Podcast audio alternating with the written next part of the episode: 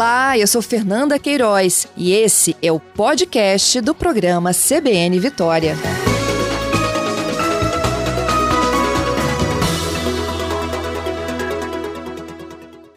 Patrícia, ouvintes do CBN Vitória. Eu agradeço a oportunidade de estar aqui trazendo esse balanço de um ano tão difícil, mas com tantas realizações para a cidade de Vitória. Prefeito, hoje eu vou começar bem com o factual aqui, que é do dia, que é a situação dos PAs neste final de semana. Houve uma imensa procura para atendimento, principalmente de sintomas gripais, não é isso? Isso, exatamente. Fernanda, Desde o resultado da, das eleições, nós identificamos que a saúde era um grande desafio para a sociedade, principalmente para a nossa cidade Vitória, pelo fato de ser a capital e de concentrar os atendimentos do Espírito Santo. Por isso, então, nós reforçamos as equipes de vacinação. Vitória se tornou referência na vacinação no Brasil. Nós vacinamos pessoas de todas as unidades da federação, de todas as regiões do país, e hoje Vitória é um caso de sucesso da vacina. Temos quase a nossa população integralmente imunizada.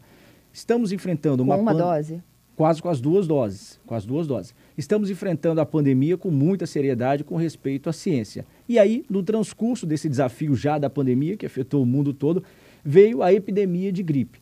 Então, a epidemia de gripe trouxe uma série de dificuldades, trouxe uma série de demandas que anteriormente não existiam para a cidade, mas nós estamos dando a resposta no tempo necessário. Vou trazer números aqui, fatos concretos. É, em abril, nós tivemos uma média de 400 pessoas atendidas, por exemplo, no PA por semana. Em abril desse ano, no auge da pandemia, 400 pessoas atendidas no PA durante a semana, média semanal. Só ontem nós atendemos 389 pacientes no PA de São Pedro. Em um dia, no domingo, nós atendemos número de uma semana. Nós tínhamos 13 médicos atendendo simultaneamente no PA de São Pedro. É o maior número de profissionais da saúde da história do PA de São Pedro, que realizaram, repito, 389 atendimentos. Ou seja, em, em 12 horas, no plantão de 12 horas, de 7 da manhã às 19 horas da noite, nós atendemos o mesmo número da média da semana em abril do auge da pandemia. Ou seja, em um dia nós atendemos uma semana, na verdade em 12 horas. Então, assim, é, isso tudo precisa ser considerado. Reforçamos as equipes, colocamos profissionais e eles têm dado a resposta necessária. Não há desassistência. Claro que Eventualmente, esse atendimento pode não sair a contento, na verdade, no tempo que nós esperamos, com a celeridade e rapidez que a população merece. Que era a principal reclamação. Que era a principal, esperando mas muito ninguém mais de 10 horas, deixou inclusive. isso, mas ninguém deixou de ser atendido. E tem um dado também que é importante ressaltar. Nós estávamos hoje na manhã com 18 pacientes aguardando transferência. O que, que significa isso? Sendo oito deles com mais de 24 horas. São pacientes que já deveriam estar nos hospitais, e que, cuja solicitação de vaga já foi feita à central de regulação e que, infelizmente, as vagas não foram disponibilizadas. E o que, que acontece na prática? O profissional de saúde, as equipes, os médicos, enfermeiros, técnicos de enfermagem, que deveriam estar atendendo o cidadão, o munícipe na porta, está deixando de atender para cuidar desses pacientes mais graves. Então, hoje pela manhã, nós tínhamos 18 pacientes aguardando transferência, sendo oito deles a mais de 24 horas. Isso tudo atrapalha o nosso atendimento, gera um embaraço, uma dificuldade para os profissionais médicos. Mas o desafio está posto, as equipes estão reforçadas e nós vamos continuar atendendo. E é importante ressaltar: temos novidades chegando diante desse quadro de emergência, de pandemia e epidemia. Nós vamos aumentar o tempo de funcionamento das unidades de saúde, ou seja, nós vamos anunciar durante a semana novas unidades de saúde que funcionarão com horário estendido, ampliando o atendimento para garantir que as pessoas tenham é, toda a dignidade no seu atendimento. E é importante ressaltar, Fernanda, uma grande parte dos atendimentos que estão sendo em Vitória, estão sendo feitos em Vitória, não são de moradores de Vitória. Eu estou fechando esses números, vai ser divulgado hoje ainda. Então, assim, grande parte das pessoas que vêm até aqui não são moradores de Vitória. Claro que nós atendemos a todos, nós temos responsabilidade com a saúde, mas isso tudo precisa ser pontuado. Então, prefeito, vamos lá. O funcionamento das unidades de saúde, o senhor pretende estender o funcionamento por quê? Para noturno? Vamos estender por um período noturno, não uhum. por 24 horas, mas que pelo menos durante os finais de semana, até, até mesmo durante os finais de semana e durante o início da noite. Ou seja, as unidades que geralmente fecham às 17 horas, geralmente tem esse horário de funcionamento, elas terão horário ampliado e equipes reforçadas. Qual é o nossa, nosso objetivo? Diminuir, reforçar, né? diminuir a ida aos PAs e reforçar os atendimentos nas unidades básicas de saúde. Então, esse plano de contingência já está montado, os profissionais já estão sendo é, devidamente contactados, já entrarão ainda é, em trabalho essa semana, até o final da semana, e eu tenho certeza que nós vamos ter um quadro muito fa mais favorável. Mas é importante ressaltar: nós estamos no meio de uma epidemia e de uma pandemia simultaneamente. Isso gera toda dificuldade. E repito, Ontem nós tínhamos 13 médicos atendendo simultaneamente no PA de São Pedro. Foram 389 atendimentos enquanto a nossa média histórica é de 400 atendimentos por semana. Em 12 horas, nós atendemos o número de uma semana. Então, além das unidades de saúde que o senhor vai anunciar aí para o funcionamento noturno e finais de semana, os PAs também vão receber mais reforços? Também vão receber mais reforços. Tanto o PA da Praia do Suá quanto o PA de São Pedro continuarão recebendo equipes, continuarão recebendo reforços no atendimento para que seja garantido o atendimento a todos que procurarem. Repetindo, grande parte dos atendidos não são moradores de Vitória. E são vacinados, prefeito, contra a gripe? Sim, uma parcela da população que ainda não havia se vacinado diante desse surto, diante da epidemia, agora está procurando as unidades. Nós estamos com agendamento. Hoje, por exemplo, no Parque Moscoso, sem, sem necessidade de agendar. Temos agendamento em vários outros locais, através do nosso site, nosso aplicativo, mas estamos vacinando em massa a nossa população também contra a influenza, contra a gripe. É muito importante essa vacina, porque mesmo que ela seja contaminada, os efeitos serão muito, é, muito mais, menos graves, na verdade, vamos dizer assim. Ou seja, ela não vai precisar de atendimento médico de emergência, no máximo um atendimento nas unidades de saúde, nas unidades básicas de saúde. Então, a vacinação também contra a influenza é fundamental, Fernanda. Entendido. Olha, nós estamos aqui ao vivo com o prefeito Lorenzo Pasolini, prefeito da capital Vitória, e a gente faz um balanço, deixando o primeiro ano, inclusive, né, da tua administração. Vamos falar um pouquinho desse é, desse primeiro ano aí de muitos desafios, porque o senhor assumiu aí em meio a uma pandemia, fecha um ano ainda em pandemia, acumulando também uma epidemia de gripe, de síndrome respiratória.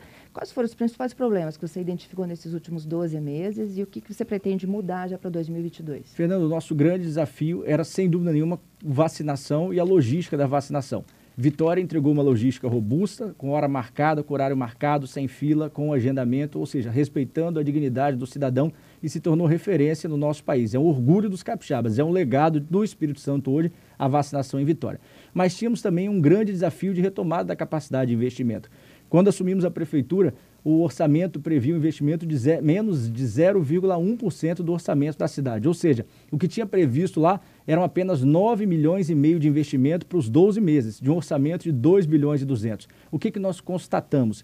Que, na verdade, grande parte desses recursos estava sendo consumido pela atividade fim, ou seja, pela própria máquina da burocracia estatal, e não para atividade meio na prestação de serviços ao cidadão. Nós então invertemos essa lógica. Vou te dar um exemplo. Cortamos em 50% o número de cargos comissionados, diminuímos a folha de pagamento e só com essa economia da folha de pagamento, de horas extras, enfim, de cargos em comissão, nós economizamos mais de 100 milhões de reais só em 2021. Mais de 100 milhões de reais economizados nesse primeiro momento. Fizemos também toda a repactuação de contratos da prefeitura, sem a paralisação de nenhuma atividade. Isso é importante. A prestação de serviço continuou a mesma. Economizamos 26 milhões de reais em relação aos contratos, fazendo, instituindo um comitê de gestão de gastos, racionalizando gastos e principalmente com respeito ao cidadão. Tem, tivemos também questões importantes de tesouraria, ou seja, o dinheiro da prefeitura passou a ser investido com mais segurança, isso gerou maior rentabilidade e a própria credibilidade do mercado. Tivemos questões também de cortes da própria administração, de privilégios, de coisas que, que não faziam sentido, e isso tudo gerou uma economia significativa para a nossa cidade. No mês de setembro, mês de aniversário da cidade, nós anunciamos um plano de investimento de um bilhão de reais. Esses um bilhão de reais, eh, Fernanda e ouvintes da CBN, eram para os próximos quatro anos. Então, nós prevíamos investir um bilhão de reais, o maior pacote de investimentos per capita da história do Espírito Santo, é preciso ressaltar. Nós saímos de 9 milhões e meio para 1 bilhão de reais no primeiro ano de gestão. E esse, esse, essa previsão de quatro anos, felizmente, se concretizou muito antes. Até o mês de março desse ano, nós lançamos, estamos lançando já editais de 450 milhões na cidade, quase meio bilhão de reais com um ano e três meses de gestão. Esses editais já estão sendo publicados, ou seja, é obra que nós já temos o dinheiro, projeto. do próximo ano. Já uma parte já foi publicada agora tá. e, por exemplo, essa semana nós estaremos lançando o edital quarta-feira. No dia 5 de janeiro, 5 de janeiro, no início do ano, nós estaremos na Grande São Pedro lançando o edital da Orla Noroeste, 84 milhões de investimentos em obras. Então, assim, é o maior pacote de investimentos que esse Estado já viu. É algo robusto, é algo que se materializa nas, na vida das pessoas com um ano e dois meses, né? no nosso caso, nós vamos chegar com um ano e três meses de gestão, com 450 milhões, mais de 450 milhões em editais, já com contratação de empresas. Pois é, prefeito. E como é que é essa logística do dinheiro, né? Ao mesmo tempo que você anuncia o maior pacote de investimentos para a cidade, o IBGE aponta que Vitória deixou de ser a cidade mais rica do Espírito Santo, perdendo pela primeira vez para a Serra. É, mas nós passamos a ser metrópole. Então, assim, esses dados são de 2019, na verdade. Nós perdemos essa posição e essa, essa divulgação foi feita agora, mas são dados de 2019. De 2019. Nós estamos trabalhando para retomar essa posição. Mas o investimento próprio da prefeitura cresceu de 9 milhões e meio para 1 bilhão de reais. Isso é significativo. Nós estamos trabalhando para dinamizar a economia. Esses dados de 2019, nós estamos agora e trouxemos um pacote que desburocratizou toda a atividade da prefeitura, ou seja, licenciamento ambiental, licenciamento de obras, hoje tudo isso é feito pelo smartphone. Aquela coisa burocrática do papel, do protocolo, tudo isso foi superado na prefeitura municipal de Vitória. O empreendedor vem para a cidade hoje ele deposita, faz o, up, o upload do seu projeto, ele é parametrizado através de inteligência artificial com as regras do PDU, ele já recebe a resposta no próprio smartphone. E se tiver tudo ok, ele já recebe o alvará para iniciar a obra. Vitória perdeu essa posição em 2019 exatamente por causa da burocracia, Fernando. Então, nós estamos trabalhando agora para mudar. Mas o dado recente, importante para nós é, hoje, pela primeira vez em sua história, Vitória é considerada uma metrópole. Ou seja, a nossa relação com a federação, a nossa relação com o Estado do Espírito Santo, ela mudou. É, nós temos um quadro completamente diverso. Isso precisa ser dito. Claro que nós temos respeito, temos humildade com os outros 77 municípios, mas o fato hoje de ser uma metrópole nos coloca numa posição de destaque nacional. Qual é o desafio? Dinamizar a atividade econômica. Para quê? Para gerar renda, emprego, dignidade conciliando isso com o desenvolvimento sustentável. Por isso, então, a importância dessas de regras claras, objetivas, para nós diminuirmos aquelas interpretações que efetivamente atrapalham a vida do, do, empreendedor. Precisamos de regras claras. O setor produtivo não quer favor, ele não precisa de favor, mas ele precisa de regras claras que dinamizem, dinamizem essas atividades. E isso está gerando um ciclo positivo.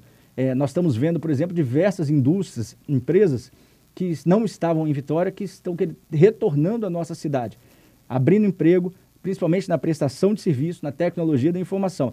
Então, nós temos uma série de empresas hoje que estão retornando à cidade, dinamizando a atividade econômica.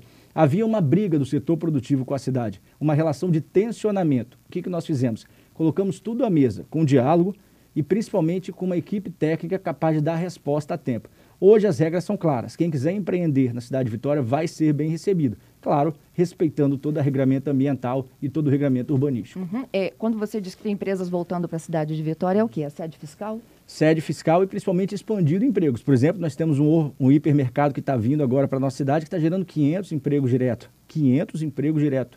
Há muito tempo a cidade não tinha isso, desde a construção do shopping. Então, o último grande empreendimento que gerou essa quantidade de empregos na cidade foi a construção do shopping ali na Enseada do Suá. Temos o, a, a questão de Horto também, que estava fechado na Reta da Penha, que está sendo reaberto. 120 empregos direto. Então, assim, isso tudo muda a relação da sociedade e a gente começa a gerar oportunidade na vida das pessoas. Isso está acontecendo, está sendo medido através de números, através do Cine, através da própria dinamização das relações sociais. Então, nós estamos trabalhando muito para superar esse estado de pandemia e agora a epidemia, para poder gerar oportunidade na vida das pessoas, emprego, renda e dignidade. Uhum. É, quando o senhor fala de desburocratizar, que isso teria movimentado a máquina, na prática, para quem está nos ouvindo aqui, o cidadão, o que, que é desburocratizar? Os pedidos e as tramitações que são exigidas, elas são entregues com mais rapidez, é isso? É substituir o meio físico, ou seja, o papel assinado pelo virtual. Você hoje em Vitória, você consegue abrir uma empresa, você consegue abrir um negócio através do seu smartphone.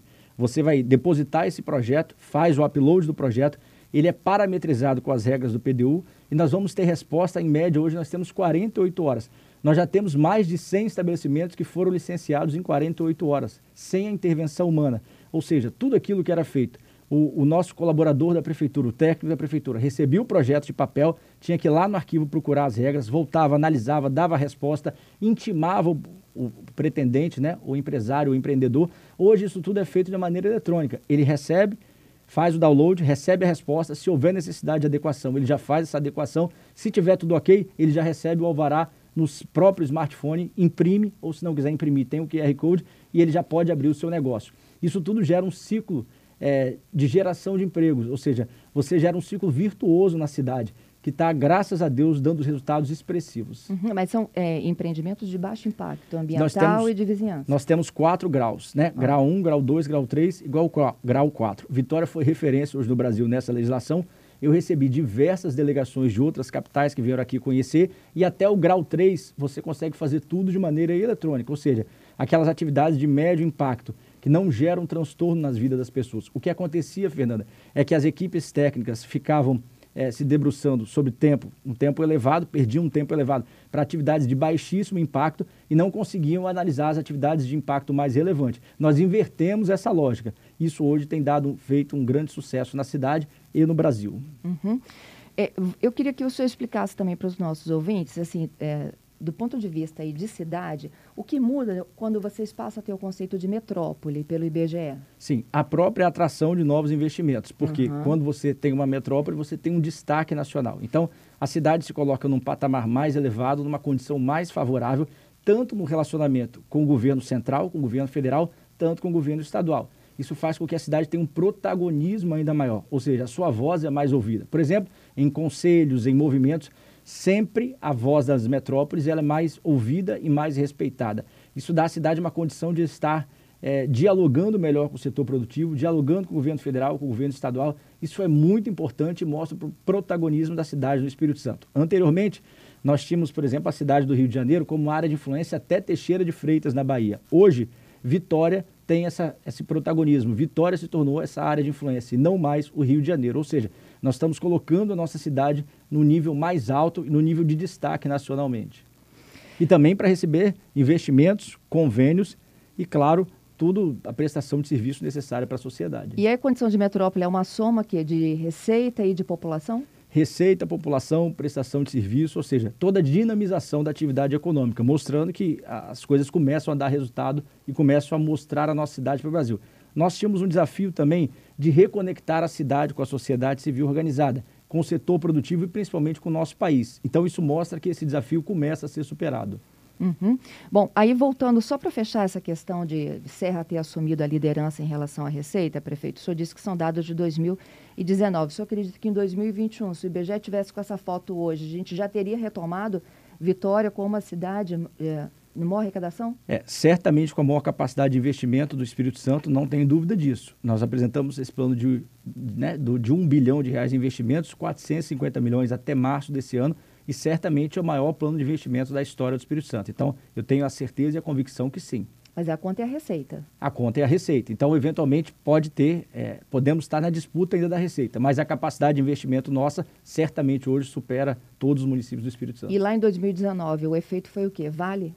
Brumadinho? É, foi o efeito de commodities, né? Perda de commodities, tudo isso que gerou, nós perdemos muito. De fato, houve perda em relação à questão de repasse do ICMS, toda a participação. É, sem dúvida nenhuma, isso afetou as finanças da cidade, isso é fato. Bom, eu continuo aqui, tem muitas, muitas perguntas para o prefeito Lorenzo.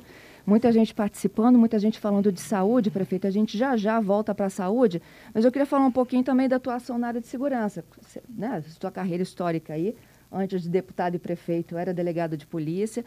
É, ocorreram várias mudanças em torno do funcionamento da guarda. A guarda, que recentemente só anunciou a compra de fuzil. Meu, meus ouvintes aqui me perguntaram qual o treinamento que essas pessoas que vão estar com fuzil nas ruas vão ter. Né? É, a, a estratégia também de ligar a Guarda de Vitória a uma força-tarefa, que tem a participação da Polícia Federal. E acho que nos últimos dias eu te vi também lá em Cariacica, falando do treinamento da Guarda de Cariacica. Isso. Vamos falar um pouquinho dessa área de segurança? Exatamente. Fernanda, segurança pública nós, se faz com integração, com humildade e com muito trabalho. Por isso, então, nós restabelecemos as diretrizes da Guarda, refundamos a Guarda Municipal. Hoje a Guarda presta um excelente serviço, se tornou referência para o Espírito Santo, se tornou referência no Brasil. Vou trazer alguns exemplos singelos.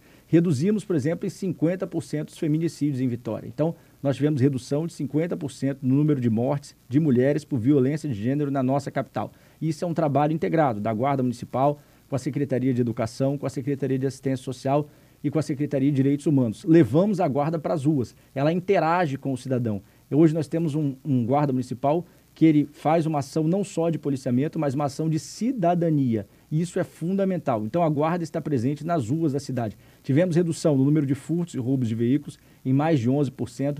aumento de 48% na recuperação de veículos na nossa cidade. Então, 48% do aumento de recuperação de veículos. Isso contribui para a diminuição do preço do seguro do veículo que o ouvinte vai pagar. Tivemos a presença da Guarda nas nove regiões da cidade. Reduzimos o efetivo administrativo em 30%, ou seja, aqueles guardas que estavam na atividade meio, que estavam no setor administrativo, foram substituídos por outros servidores e hoje eles estão nas ruas, prestando serviço à população. Tudo isso melhorou o nosso fluxo de atendimento. Claro que temos que avançar muito e essa integração ela é fundamental. Por isso procuramos Polícia Federal, Polícia Rodoviária Federal, Polícia Civil e Polícia Militar. Todas as ações da Guarda são integradas elas é, não representam a vontade da guarda, mas são feitas com dados estatísticos. Criamos a gerência de inteligência para orientar a atuação dos guardas na rua e tudo isso tem feito com que a redução dos índices de criminalidade em Vitória estejam presentes de maneira objetiva. Claro que, repito, o avanço é necessário, sempre vamos melhorar a prestação de serviço, equipar a guarda, trazer tecnologia da informação, mas de fato todos os índices criminais caíram na nossa cidade, mesmo durante um período de pandemia, com aumento do desemprego e com o aumento da desocupação da nossa população. Qual a influência dessa força-tarefa? É no treinamento da Guarda? A força-tarefa hoje, por exemplo, nos permitiu que os agentes da Guarda fizessem curso com o DEA. O que, que é o DEA? É o Departamento Antidrogas dos Estados Unidos. Então, os nossos agentes hoje estão recebendo treinamento de agentes dos Estados Unidos, de agente norte-americano.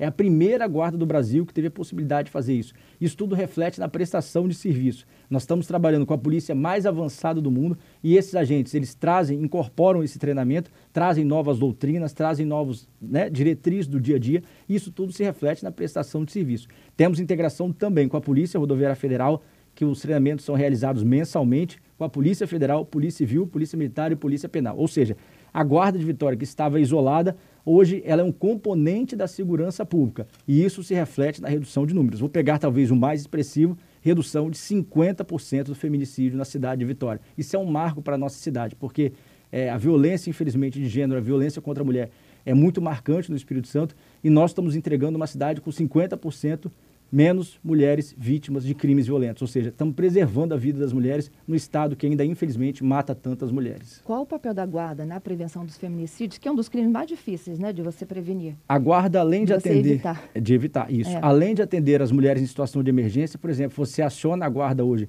de maneira digital, você, a mulher vítima de violência, ela pode ter o botão do pânico e a guarda chega em poucos minutos. Nós temos o papel educativo. A guarda atende tanto os agressores né, de crimes menos graves, por exemplo, é, lesões corporais ou crimes em que não haja morte, a guarda atende esses agressores também para que eles não reincidam, isso é fundamental, e para que eles saibam que se eles reincidirem, eles serão é, presos, irão responder na forma da lei, mas muito além disso, a guarda, junto com as demais secretarias de segurança urbana, junto com a Secretaria de Assistência Social e com a Secretaria de Direitos Humanos, ela foi para as ruas fazer um trabalho preventivo, orientar as mulheres dar cursos, palestras, enfim, ela está presente nas ruas, nas praças. Tudo isso começou ainda em janeiro. E nós hoje temos é, a felicidade de anunciar esse resultado de 50% de redução do feminicídio, porque o trabalho de orientação, o trabalho preventivo, o trabalho de pre, da presença da guarda na vida dessas mulheres foi eficaz. Qual a necessidade dos guardas terem fuzis, prefeito? Fernanda, na verdade, nós criamos um grupamento especializado hoje na Guarda Municipal. É a ROMU. Ela atua com viaturas que têm blindagem, ou seja, viaturas que são especiais, viaturas que trazem é, maior segurança para os guardas e é um grupamento específico. É importante esclarecer isso. Os fuzis, eles serão utilizados pelos policiais da ROMU, pelos guardas da ROMU, ou seja, são guardas que têm um treinamento especializado, é o grupo tático que atua em situações de intervenção, onde há necessidade desse policiamento especializado. Então, é, os fuzis estarão amparando esses guardas. Por quê? Eles atuam nas regiões onde há um conflito social iminente. Então, isso é fundamental. Nós estamos dando um instrumento de defesa a esse guarda. Nós estamos comprando e disponibilizando isso para que não seja usado, mas eles têm que ter esse, essa arma, esse armamento com pronto emprego. É importante ressaltar, o guarda da Romu, ele passa por um tratamento, passa por um treinamento especializado, ele tem viaturas diferenciadas, ele tem toda uma série de equipamentos de proteção individual, porque eles atuam na área conflagrada. É como os policiais do CIMESP da BME, ou seja, eles atuam naquele momento mais crítico para preservar vidas. E para preservar vidas, obviamente, eles precisam ter um instrumento adequado para poder é, garantir a segurança e a paz de todo cidadão. Não é para o policiamento ordinário, não é para aquele policiamento do dia a dia. É um, é, esse instrumento de trabalho, esse armamento estará disponível para aqueles policiais que fazem parte do grupo especializado. Então, mas já tendo o BME, qual a necessidade de chamar um, um grupo especializado? Assim, não, aí não tem um conflito entre o, o, trabalho da Polícia Militar e o trabalho da não, Guarda? Não, o trabalho é integrado. Nós estamos aqui para somar forças. Por exemplo, formamos agora a Guarda de Cariacica. A Guarda de Cariacica foi formada pela Guarda de Vitória. Nós estamos fazendo esse cinturão de segurança na região metropolitana. Essa troca de informações e essa integração é fundamental. Por isso, a Guarda tem que estar presente. E o trabalho que a Guarda faz hoje já mostra, já dá o respaldo para a sua atuação. É uma tropa especializada, que atua junto com as demais tropas especializadas, mas que também tem o seu protagonismo. Então, é importante a presença deles, já evitaram diversos crimes, estiveram presentes, fizeram diversas apreensões. Vou dar um exemplo. É, a Guarda de Vitória prendeu o segundo homem mais procurado do Espírito Santo, esse ano. Era o, né, o, estava na lista de procurados, estava como o segundo homem mais, mais procurado do Estado, a lista que é mantida pelo governo do Estado, e a prisão foi efetuada pela Guarda Municipal de Vitória. Isso mostra que são bandidos, são pessoas que têm armamento pesado. A Guarda efetuou essa prisão, mas obviamente nós precisamos preservar a vida desses agentes públicos. Eles são pais, mães de família, são servidores públicos, por isso necessidade desse armamento. É, entendido. Bom, é, eu vou continuando aqui falando também sobre a mobilidade urbana de um modo geral. Teve uma polêmica recente que é do aquaviário, né? É, o governo do estado deu início à construção dos piers, passou por Vila Velha, Cariacica, e havia essa discussão em torno da necessidade ou não da apresentação de um estudo de impacto de vizinhança. Houve um acordo né, na última semana de que o pier vai poder ser construído, mas o estudo vai também ter que ser apresentado. Sim, o WAVE é fundamental, Fernanda. E o que demonstra a necessidade do WAVE é a própria legislação. Ou seja, a lei do PDU, que é de 2018, não é da nossa gestão, ela traz a necessidade de apresentação do WAVE. Então, é uma lei que é construída com a presença de, dos moradores da cidade, ouvindo as nove regiões, os 82 bairros da cidade. Nada mais justo do que se exigir o cumprimento dessa lei. Até porque o cidadão, o setor privado tem que cumprir a lei e o setor público deve dar um bom exemplo. Mas o diálogo sempre esteve presente, acho que chegamos a um bom termo, isso é importante, e há o reconhecimento da necessidade do EVE. É importante ressaltar que todos os especialistas ouvidos pela CBN, por a Gazeta, ressaltaram a necessidade da apresentação do EVE. E tem um dado que é fundamental. Olha só, o projeto inicial do aquaviário previa uma estação no centro de Vitória, na área portuária da Codesa. E as notícias agora, que já foram ditas, mostram que, esse, que esse, essa estação será transferida para a área da rodoviária. Ou seja, a necessidade do, do, do estudo é tão eminente, é tão presente, é tão é, é demonstrada que houve alteração do ponto de embarque e desembarque. Isso reforça a nossa ação, reforça o nosso entendimento. Por quê? Se não houvesse necessidade do wave, obviamente não haveria necessidade de, de alteração do ponto de embarque e desembarque. Isso foi a partir da manifestação da Prefeitura de Vitória. Ou seja, nós queremos acertar, mas temos que respeitar a legislação. Estamos abertos ao diálogo, queremos o aquaviário de maneira mais precoce, mais urgente, ou seja, se puder ser para amanhã, nós queremos, mas também não, posso, não podemos passar por cima da legislação, até porque amanhã ou depois os nossos técnicos que poderiam responder por improbidade administrativa, por ações criminais, enfim, nós temos que preservar os técnicos. Eles fizeram o trabalho correto. Chegamos a um bom termo, através do diálogo com o governo do Estado, propomos, propusemos já um termo de ajustamento de conduta, ou seja, um termo de compromisso ambiental e urbanístico. Estamos já aguardando a assinatura desse termo, encaminhamos esse termo para o governo do Estado. Assinando esse termo, as obras começam. Mas a própria alteração do local de embarque e desembarque mostra a necessidade do aprofundamento dos estudos, ou seja, Talvez aquele estudo preliminar inicial não fosse suficiente. Talvez não, ficou claro que não seria.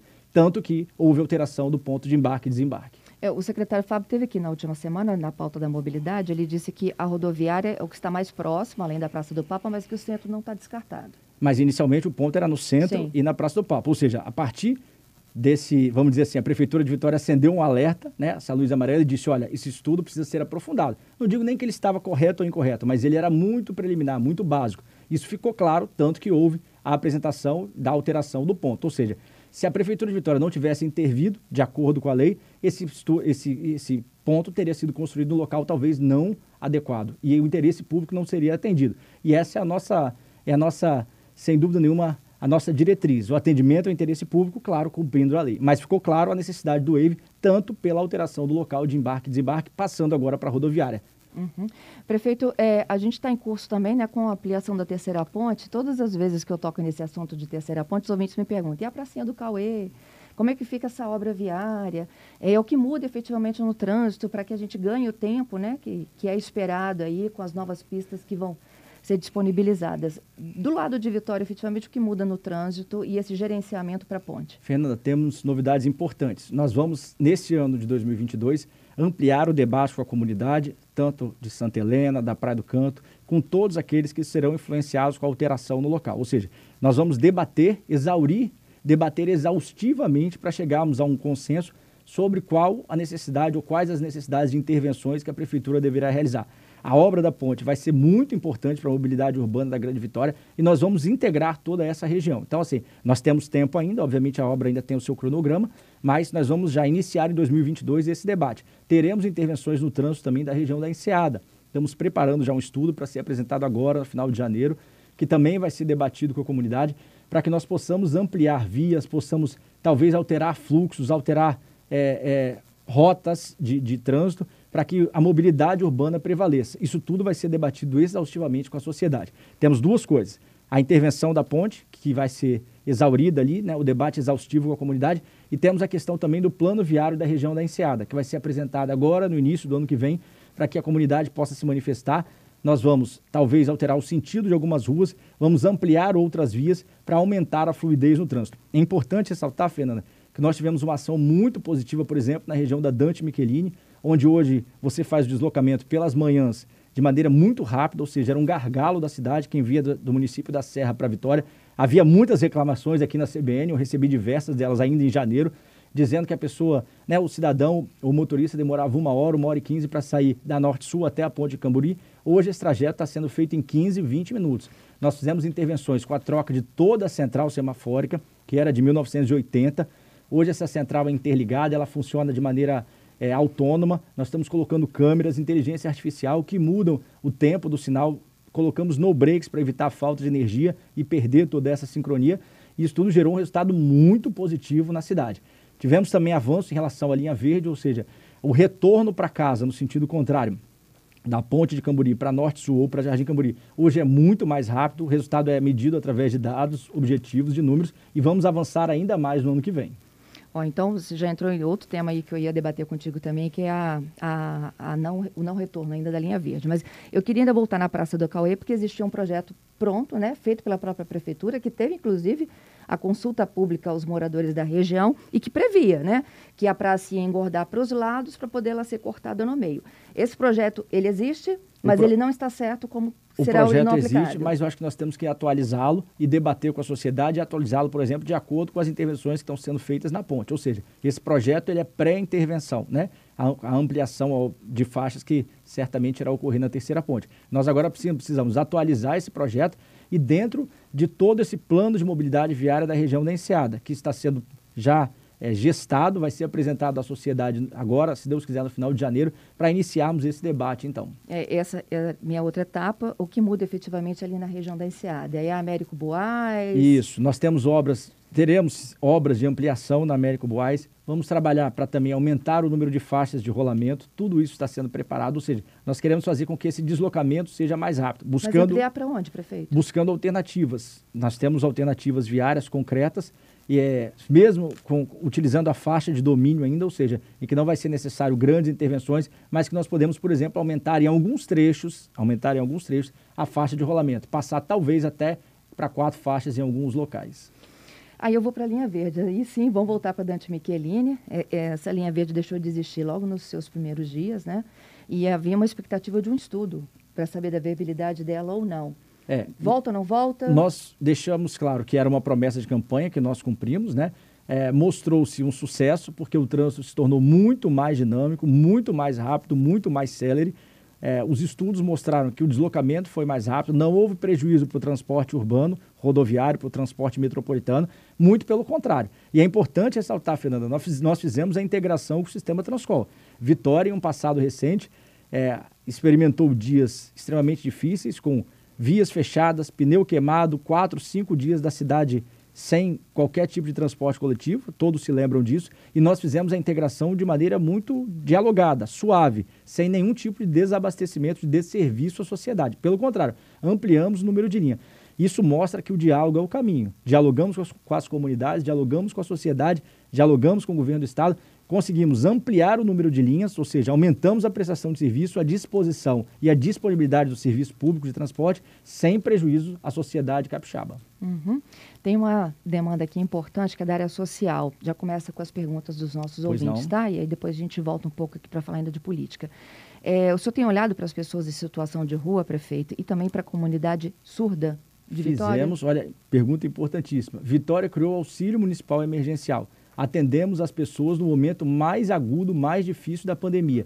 Duas parcelas de 250 reais, colocamos alimento na mesa das pessoas que mais precisavam, com recursos próprios, com a economia da cidade. Ou seja, o auxílio municipal emergencial foi uma, uma criação da nossa gestão, foi algo que não existia na cidade com recursos próprios e gerou dignidade. Além disso, hoje nós temos um centro de acolhimento às pessoas em situação de rua. Funciona na Avenida Leitão da Silva. Eu estive lá diversas oportunidades, quem tiver interesse, quem tiver oportunidade, pode ver nas nossas redes sociais. Nós temos um serviço de hotelaria para receber as pessoas em situação de rua, com cinco refeições por dia, PIA, plano individual de atendimento, com toda a dignidade, cidadania, lençol, toalha, enfim. Ele recebe um kit assim que ele chega lá e ele tem, tem acesso ao EJA.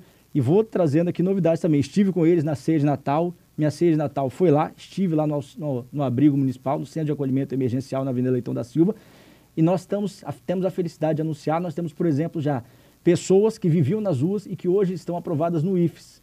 Estão aprovadas no IFES, começam a estudar agora em 2022, foram acolhidos no nosso centro de acolhimento emergencial, aprovados no IFES, estudam na nossa rede, no EJA, Educação para Jovens e Adultos, estão agora ingressando no Instituto Federal do Espírito Santo. Outros já estão no mercado de trabalho, por exemplo, estão trabalhando em lojas, no comércio, todos eles ainda vivem lá, mas já estão tendo o retorno às suas famílias, a emancipação. E um número elevadíssimo daqueles que já retornaram aos seus estados de origem. Nós sabemos é, que cada pessoa tem a sua história e nós respeitamos isso com dignidade, com cidadania, mas esse centro de acolhimento emergencial hoje é referência no Brasil. Nós temos diversos administradores, secretários de assistência social, secretárias que vêm a Vitória conhecer. É, quem tiver oportunidade pode acessar as nossas redes sociais. Eu constantemente estou lá, conheço as pessoas que estão lá pelo nome e é um centro que atende, acolhe e dá dignidade. Obviamente, nós temos que respeitar a legislação federal. Nós não temos, via de regra aí, no caso, a internação compulsória, ou seja, depende do trabalho de convencimento das equipes de abordagem de rua. Então, as equipes vão até as ruas, convencem, dialogam e mostram que o caminho certo é esse. E a partir daí, é, com essa aceitação, eles são acolhidos e recebem um tratamento extremamente respeitoso e de cidadania, ou seja, nós temos lá local para pessoas com deficiências, tem local para família, tem local para criança. Repito, cinco refeições diárias com serviço de hotelaria. É referência nacional o nosso centro de acolhimento emergencial, que funciona 24 horas por dia, sete dias por semana. Mas houve um aumento da população de rua? Houve um aumento no ápice da pandemia e agora nós estamos trabalhando sim para diminuir, principalmente mostrando que o centro de acolhimento é o caminho adequado para que as pessoas possam ressignificar as suas vidas, retomar o convívio social, voltar ao, né, a, sua, a sua vida, a sua família, voltar ao emprego, e isso tem dado resultado muito satisfatório na cidade. E a comunidade que atende os surdos? Nós criamos, por exemplo, o cargo de Libras, que não existia. Então, hoje em Vitória, nós temos, criamos nesse ano, com a, com a aprovação da Câmara Municipal, cargos de Libras, ou seja, tudo isso para que o surdo seja reconhecido. Temos diálogo constante com a comunidade surda, é, que tem sido a cada vez mais aprimorado, mas isso já demonstra claramente o nosso viés de integração, o nosso viés de respeito à pessoa com deficiência. A Sônia pede a volta dos ecopostos em Jardim da Penha. É, nós temos ecopostos instalados nas praças de Jardim da Penha. Podemos avaliar, Sônia, obrigado pela sugestão. Só há aí uma condição, às vezes, é que muitas pessoas, infelizmente, ainda estão depredando os ecopostos, ou seja, há um índice de depredação muito alto. Mas nós estamos trabalhando para conscientizar a importância do ecoposto, dos ecopostos, e temos hoje na cidade de Vitória a chamada logística reversa. O que, que significa isso? É, Vitória é a única capital do Sudeste, tivemos um grande evento aqui, em que a logística reversa ela é presente na cidade. Todos aqueles eletrônicos, eletrodomésticos que inicialmente iam para o descarte irregular, hoje eles são recebidos, voltam para as empresas e se tornam insumo para a produção de novos equipamentos. O que, que significa isso? Aparelhos de telefone celular, televisão, micro-ondas, tudo isso que contaminava o nosso lençol freático, que ia né, para o depósito, né, era irregularmente deixado na cidade, Hoje isso volta para as empresas, elas fazem todo o processo de aproveitamento, e isso se transforma em novos micro-ondas, novas televisões, e é um sucesso absoluto é, a questão da logística reversa na nossa cidade. O Fábio pergunta sobre um plano de carreira para a guarda, que é uma no, promessa sua. É, nós estamos trabalhando para isso, mas é importante ressaltar, já tivemos esse ano, depois de 14 anos, um abono de final de ano para todos os servidores, todos os servidores da prefeitura estão recebendo, quem não recebeu ainda vai receber no mês de janeiro, porque havia o impedimento da lei complementar, a lei federal 173, mas todos receberam abono. Isso já mostra a sinalização do nosso governo. Mesmo no ano tão difícil, nós concedemos o abono, reconhecendo o trabalho dos profissionais da saúde, da segurança, da educação, do setor administrativo, enfim, de todos que nos ajudaram nesse ano tão difícil a fazer essa travessia é, é, tão desafiadora. Mas a Guarda vai ter um plano de cargo? Estamos trabalhando para elaborar esse plano, as nossas equipes estão bastante atuantes, claro, dentro da nossa possibilidade, mas se Deus quiser, nós chegaremos a um bom termo. Alguns outros que eu reúno aqui na pergunta do Josevaldo perguntam sobre a valorização dos salários dos servidores, defasados há pelo menos seis anos. É, nós assumimos o, o, a gestão num momento muito difícil. De fato, houve muito tempo aí sem a recomposição salarial. Nós concedemos, por exemplo, para os professores, especificamente, vou citar alguns casos aqui. Professores, nós tivemos o 13 terceiro, 14 quarto e a metade do 15 quinto salário, uma bonificação especial para os professores. Isso representou 13 milhões de reais. Tivemos o adiantamento do 13 terceiro. Todos os servidores da Prefeitura Municipal de Vitória receberam o 13 terceiro no mês de novembro. Tivemos agora o abono no final do ano. Enfim, é essa correção que nós estamos fazendo dentro das nossas possibilidades orçamentárias e financeiras. Não adianta conceder um grande aumento e depois não ter dinheiro para pagar. Mas tem aumento ano que vem? Aí vai depender do cenário. Para este ano foi o abono. Esse ano nós tivemos abono e para todos os profissionais da educação a bonificação, 14º, décimo e metade do 15º salário. Um investimento significativo da cidade. Uhum. A Zeneide, ela mora em Jardim Camburi. Ela disse, prefeito, do que adianta estender horário de atendimento nas unidades de saúde se a gente não consegue, por exemplo, marcar uma consulta? Ela disse que está há três meses também com dificuldades de retirar medicamentos na farmacinha de lá. Zeneide, esse caso deve ser um caso pontual, nós vamos trabalhar para corrigir, vou cobrar a resolução desse problema. Se você puder enviar o telefone aqui para a Fernanda, para a CBN, eu vou pegar com a Fernanda e nós vamos fazer contato para resolver essa situação. Mas, desde já, eu vou me inteirar da situação, por favor, nos envie o contato para resolver essa questão. Tem o André também, ele fala da unidade de saúde de Santa Marta. Está sem pediatra desde o início da pandemia, não consigo, por exemplo, fazer consulta simples de acompanhamento da minha filha, que tem apenas dois anos. É, obviamente, assim, nós tivemos um número significativo de óbitos, infelizmente, e um número significativo de licenças médicas. Os profissionais da saúde também adoecem, como todos nós. Então, assim, eles estão sujeitos ainda mais a esse risco e nós perdemos vários quadros. Outros estão em licença médica ainda, alguns estão em home office por conta de questões legais e tudo isso tem que ser respeitado. Mas, claro, é o desafio que nós estamos buscando resolver através de todos os meios disponíveis.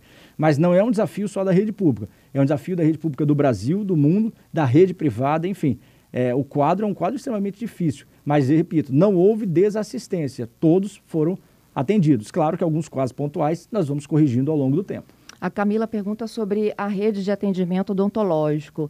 Pergunta também quando haverá convocação dos dentistas do concurso de 2019. Existe? Em relação à rede de atendimento odontológico, nós temos uma resolução do Conselho Federal que ele restringe o atendimento e, obviamente, todos têm que né, aceitar, têm que respeitar essa resolução e aí nós estamos convivendo com isso, ou seja, ainda não voltou à plenitude. Não é possível a quantidade ideal de atendimentos que nós desejaríamos. Temos os profissionais, mas há uma série de restrições ainda por essa resolução do Conselho Federal que ela impede a plenitude do atendimento. Estamos trabalhando para vacinar, para retomarmos a vida normal, para que essa resolução, então, perca os seus efeitos e possa voltar ao atendimento de maneira integral. Oh, a Suzana disse que estava ouvindo atentamente né, a, facilidade com que os empreendedores podem se instalar em Vitória. Ela tem um caso particular super curioso. Ó. Ela tem uma lojinha de artesanatos e de moda que é itinerante, ela circula dentro de uma Kombi e ela diz que ela é impedida de trabalhar na cidade. É, existe toda a legislação pertinente em relação a isso, Fernanda, é, porque nós precisamos respeitar todo o empreendedor, aquele fixo e também o itinerante. Então, uhum. assim, demanda uma análise pormenorizada, é um caso específico, é um caso isolado, não diz respeito aí à licença para obras, nem licença ambiental, que foi o que eu disse aqui, dessa desburocratização desse processo, da digitalização desse processo de licenciamento, mas nós podemos analisar sem, sem problema nenhum. Oriento ela a procurar a equipe da SEDEC, pode procurar a equipe da Secretaria de Desenvolvimento, para buscarmos alternativas legais. Ou seja, claro que há de se reconhecer é, toda a necessidade, porque aí há uma série de regramentos que precisam ser observados, e então, tudo ok, sem dúvida nenhuma, esse, esse, essa prestação de serviço esse ato de comércio será praticado sem problema nenhum. A Raiza pergunta sobre novos concursos para a área de saúde. Ela fala da convocação dos candidatos de um processo seletivo, se haverá novo concurso para a mesma função. Nós já nomeamos diversos servidores, foram mais de 180 nomeações só esse ano, e convocações e nomeações, mais de 180 convocações e nomeações. Isso vai ocorrendo de acordo com a nossa disponibilidade financeira orçamentária. Mas diversos servidores já foram nomeados e convocados. Tem concurso previsto para o ano que vem, prefeito? Tem concurso vigente ainda. Então, nós estamos chamando, nomeando e convocando aqueles que já foram aprovados e habilitados. Uhum. Para o ano que vem, eu só acho que vai ser um ano tão difícil quanto foi este de 2021, e, economicamente falando também? Porque eu acredito... o senhor já falou que não tem, pelo menos, anúncio de aumento de salário, nem de concurso público, é, eu digo assim, nós vamos estudar, né, Fernanda? Uhum. Não é que não tem. Nós estamos dispostos a ouvir, a dialogar, como fizemos esse ano, mas temos que ser realistas e claros. Não adianta prometer e não cumprir. Mas eu acho que economicamente nós vamos ter muito sucesso. Essa dinamização da atividade comercial, a elevação de Vitória à metrópole nacional, isso trouxe uma, uma série de procura de consultas à nossa cidade. Então, as empresas, as pessoas jurídicas, é, os representantes legais, os empreendedores estão procurando a nossa cidade, demandando para voltar a investir na nossa cidade. Estamos reconectando a cidade, tanto com o setor social, com os coletivos, com a sociedade civil organizada e também com o mercado produtivo. Vou dar um exemplo. A construção civil hoje está gerando empregos diariamente na cidade. Nós estamos tendo uma, um grande desenvolvimento, um grande número de obras que estavam paradas, que estão sendo retomadas.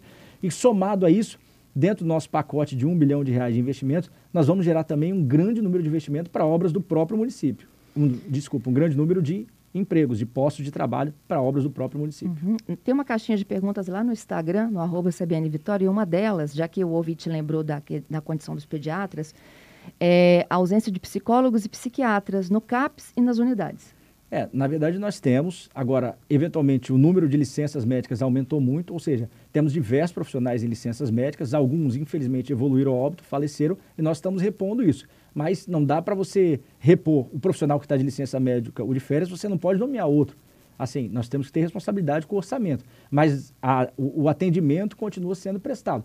Claro que a pandemia traz essa série de dificuldades, porque aquele profissional que adoece, ele precisa do tempo para se restabelecer. O profissional que ficou com a Covid agora demora eventualmente três, quatro, cinco meses para retornar ao posto. Isso tudo gera uma série de dificuldades, mas nós vamos continuar atendendo. Mas ele fica sem psicólogo, psiquiatra por três, quatro meses, Não, até o licenciado aí voltar? é um remanejamento. Nós né, fazemos essa adequação de acordo com a necessidade e isso vai sendo configurado, vai sendo estabilizado e essa calibração é feita pela equipe técnica da secretaria. Ele, ele é enviado para uma outra unidade, é isso, Ou prefeito? enviado para uma outra unidade, ou o outro profissional, por exemplo, de designação temporária, vai substituí-lo.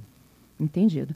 Uma outra pergunta que chegou no Instagram também é por que, que a guarda só atua em avenidas, nunca dentro dos bairros, e principalmente os de periferia? Não, a guarda tem diversas ações, principalmente nas áreas periféricas, ou seja, a guarda está presente, é, basta ver a estatística, basta ver as publicações, a série de reportagens que a própria CBN já, já noticiou de crimes que foram solucionados pela guarda, é uma atividade diária, ela está nas escolas, por exemplo, está nas vias públicas, está guarnecendo a vida, o patrimônio do cidadão. Essa lógica nós invertemos. A guarda hoje se faz presente nas nove regiões, nos 82 bairros da cidade. Isso é demonstrado através de estatísticas. Né? Nós temos ações preventivas, que são importantes, que evitam a prática de crimes, e temos ações também repressivas, ou seja, após a, a, a configuração, após a consumação dos delitos. Mas a guarda hoje está presente em todas as regiões da cidade. É, o ouvinte Sérgio aqui fazendo uma observação que em relação aos professores, no caso dos abonos e tudo mais, é uma relação constitucional com o Fundeb, né? não tem a ver com o orçamento municipal. Na verdade, não. Por exemplo, é, há a transferência do Fundeb, só que nós já havíamos investido esse dinheiro. É importante ressaltar. Nós investimos 103 milhões, Fernanda, nas nossas unidades em 2021. Nós reformamos 52 unidades. Das 102 escolas de Vitória, 52 receberam Vitória, receberam reformas e intervenções. Climatização, reformas completas, reconstrução. Temos, por exemplo, a obra mais emblemática do Espírito Santo, que é o Colégio Paulo Freire, que foi né, até levantado pelo relatório dos órgãos de controle. É a obra hoje maior tempo de duração do Espírito Santo. E ainda em março nós estivemos lá para dar ordem de serviço, lá em Anguetá. E essa obra hoje está voando, está bombando, como dizem os jovens. É uma obra que vai ser entregue à população é, com a maior brevidade possível. Eu estive lá visitando no mês passado. É a obra mais emblemática do Espírito Santo. São 13, quase 14 anos de obra que nós retomamos com investimento de recursos próprios para entregar essa obra à população. Então, na verdade, não é só transferência. Nós não estamos fazendo transferência de recursos com recursos da União. Entramos sim com financiamento com recursos próprios, fruto do nosso, da nossa economia. Ressaltando, nós concedemos o abono a todos os servidores, não só o da educação, da saúde, da segurança pública, setor administrativo, todos receberam a atenção e todos foram valorizados. Prefeito, Réveillon, Carnaval, Réveillon, o senhor já anunciou, né, que a capital sai do circuito aí de, de festas públicas, queima de fogos, não vai ter nada. Nós tivemos que tomar essa decisão, Fernando, uhum. com muita tristeza, mas com muita responsabilidade. Ouvimos o Conselho Regional de Medicina, ouvimos os profissionais de infectologia, ouvimos os profissionais da saúde, e a conclusão que nós chegamos é que Vitória não poderia perder o seu legado. Qual legado? O legado da capital da vacina no Brasil. Então, assim, preservando a saúde, preservando o interesse público, nós tomamos essa decisão lá atrás, com antecedência, para que todos pudessem se planejar e essa decisão se espalhou pelo Brasil. Hoje, as maiores cidades do país seguiram Vitória, então isso mostra que, graças a Deus, nós tomamos a decisão correta e é uma decisão de responsabilidade. Não é a decisão que nós gostaríamos de adotar, mas infelizmente é a decisão que nós tivemos que adotar.